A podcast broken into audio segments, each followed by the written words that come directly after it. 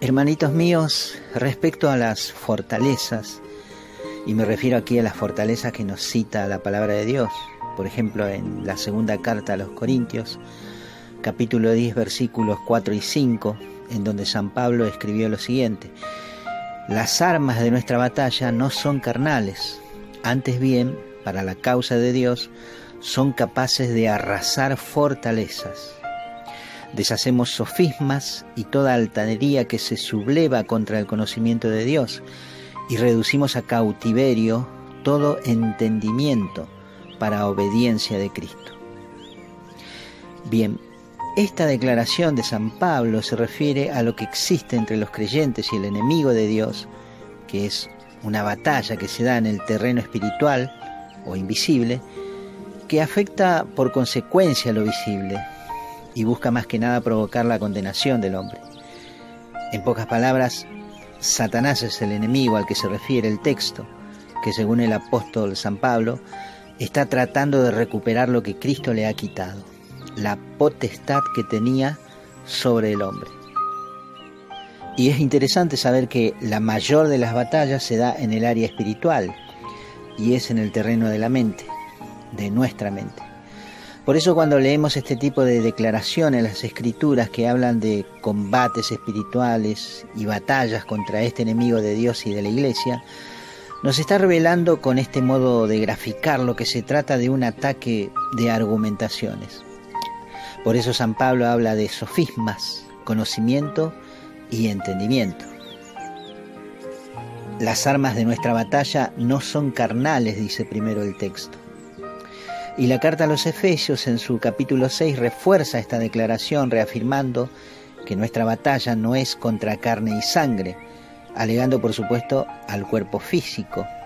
Y se extiende a continuación diciendo que, al contrario, la lucha es contra los principados, contra las potestades, contra los dominadores de este mundo tenebroso, contra los espíritus del mal que están en los aires refiriéndose a Satanás y sus demonios. Observen hermanitos que lo primero que aclara nuestro querido apóstol es que las armas no son carnales o físicas. Ni siquiera la argumentación a utilizar en esta batalla debe ser palabra de hombre, sino que al contrario es únicamente la palabra de Dios. San Pablo habla en esta misma carta de las armas espirituales del creyente, a las que enumera como si fuese una vestimenta de un soldado. Y en alguna otra traducción bíblica podemos encontrar que dice que las armas de nuestra milicia no son carnales, cambiando la palabra batalla por milicia y dando así al seguidor de Cristo una nueva característica, la de un soldado. Esto es importante porque estas armas son las únicas que tienen la capacidad de derribar fortalezas. Concretamente, las armas referidas son el conocimiento de la palabra de Dios, porque Satanás busca siempre torcer las escrituras o desviar la interpretación hacia su lado conveniente. Esta es la espada de la que nos habla el libro del Apocalipsis en su capítulo 1, cuando describe al Señor Jesucristo. En el versículo 16 dice que de su boca salía una espada de dos filos. Y la carta a los Hebreos en su capítulo 4, versos 12 y 13 nos asevera lo mismo respecto a la palabra de Dios. Dice aquí que ciertamente es viva la palabra de Dios y eficaz y más cortante que espada alguna de dos filos. Penetra hasta, los, hasta las fronteras entre el alma y el espíritu, hasta las coyunturas y médulas y escruta los sentimientos y pensamientos del corazón. No hay para ella criatura invisible, todo está desnudo y patente a los ojos de aquel a quien hemos de dar cuenta. Así de poderosa es esta palabra, por lo que entendemos bien la potencia que tiene la misma, la cual nos asegura San Pablo, y lo creemos, es capaz de arrasar fortalezas.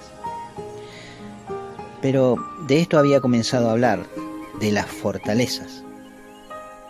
Todos entendemos bien el significado de esta palabra, fortaleza, pues así como se refiere a algo que está firme y es resistente, capaz de soportar violentas embestidas, también describe a un tipo de construcción que en la antigüedad se levantaba para proteger algo y resistir el ataque enemigo. Una fortaleza se levantaba para no ser derribada fácilmente. Esta es la manera de graficar de San Pablo en sus cartas a las iglesias para dar a entender que el pensamiento humano que se construye en la mente suele ser muchas veces como una fortaleza. Un pensamiento determina cómo te sentís respecto a vos mismo, determina cómo interactúas con los demás y hasta tus posturas, idealismos y libertades a futuro. En este terreno es que Satanás trabaja para sembrar su semilla de confusión y rebeldía. Y lo hace con argumentos poderosos, ¿eh? muchas veces difíciles de rebatir en una discusión común. Los argumentos del enemigo serán muchas veces mentira, porque él es el padre de la mentira. Y otras veces serán verdades, que utilizará para acusarnos delante de Dios Padre. Y otras tantas más, mezcla de verdad y mentira para confundir. Lo que sea para tratar de mantener su dominio en la mente de sus víctimas. En primer lugar, ese sofisma o argumento falso creará un patrón o una idea que determina cómo vive y se mueve un individuo respecto a la vida misma. En segundo lugar, vemos que esos patrones de pensamientos son controlados por poderes edificados en la mente. ¿Te parece medio loco lo que te estoy diciendo hoy? A ver qué pensás mientras avanzamos un poquito más en el tema. En la carta a los Efesios, en el capítulo 6 que leímos antes, se dan a conocer las jerarquías del reino de Satanás. Allí dice que luchamos contra principados y potestades. La palabra principado en griego es la palabra arché, que se pronuncia arqué, y significa principio, origen o diseño. Por ejemplo, en la carta a los Colosenses, en el capítulo 1, verso 18, dice que Él, hablando de Cristo, es la cabeza del cuerpo que es la iglesia, el que es el principio. Esta palabra es la misma que significa principado, o sea, arqué. Cristo se llama a sí mismo el alfa y la omega, el principio, que es el arqué. Él se llama entonces el principio o el origen, porque Jesús es el fundamento, el diseño, el origen eficiente de toda la creación. Con esto vamos entendiendo entonces que no todo principado es negativo. Un arcángel, por ejemplo, es un príncipe o principado de Dios. La palabra arqué también deriva en que significa el extremo o el dominio o el primer dominio, el que inicia o da raíz a toda actividad. De esta palabra arqué es de donde se deriva la palabra que hoy conocemos como arquitecto porque el arquitecto es el que traza el primer diseño, que se convierte luego en una fortaleza.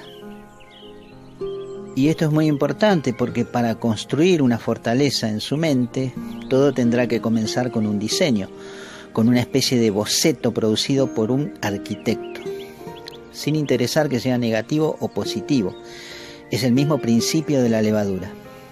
Ahora bien, siempre que en la Biblia aparecen principados, hay un amiguito que anda siempre con él, que es potestades.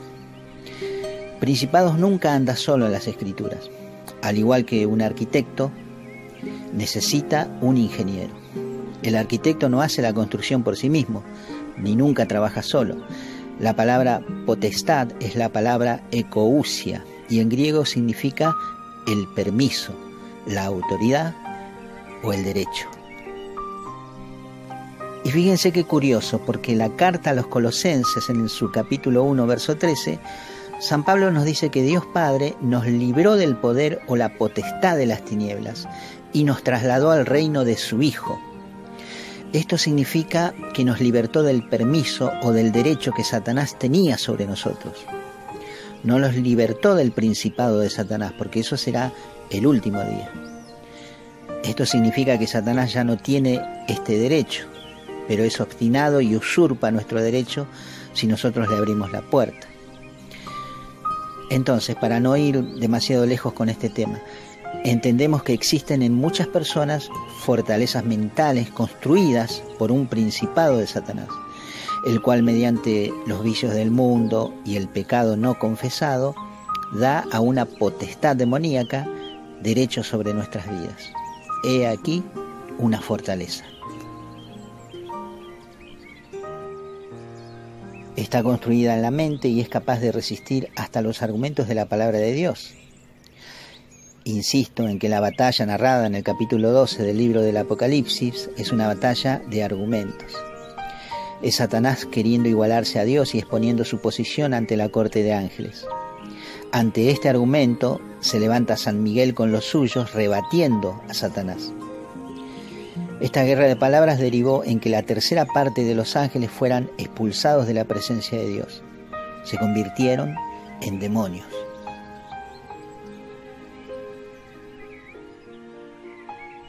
Para la medicina psiquiátrica es casi imposible derribar un patrón de pensamiento arraigado en la mente por una descomposición química en el cerebro o una mala conducta adquirida en la vida, quizás por causas traumáticas o dolorosas.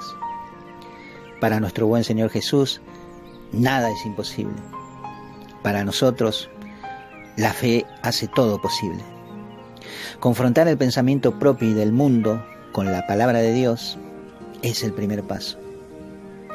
En 1 Corintios 2 del 14 al 16 dice, el hombre natural no capta las cosas del Espíritu de Dios, son necedad para él y no las puede conocer porque solo espiritualmente pueden ser juzgadas. En cambio, el hombre de espíritu lo juzga todo y a él nadie puede juzgarle, porque ¿quién conoció la mente del Señor para instruirle? Pero nosotros tenemos la mente de Cristo. Recordemos, hermanitos, que en el principio de todo, según relata el libro del Génesis, Dios dijo, hágase la luz, y la luz se hizo. Es la palabra de Dios nuestra arma principal, la espada de dos filos capaz de derribar fortalezas. Dios te bendiga en este día, hermanito.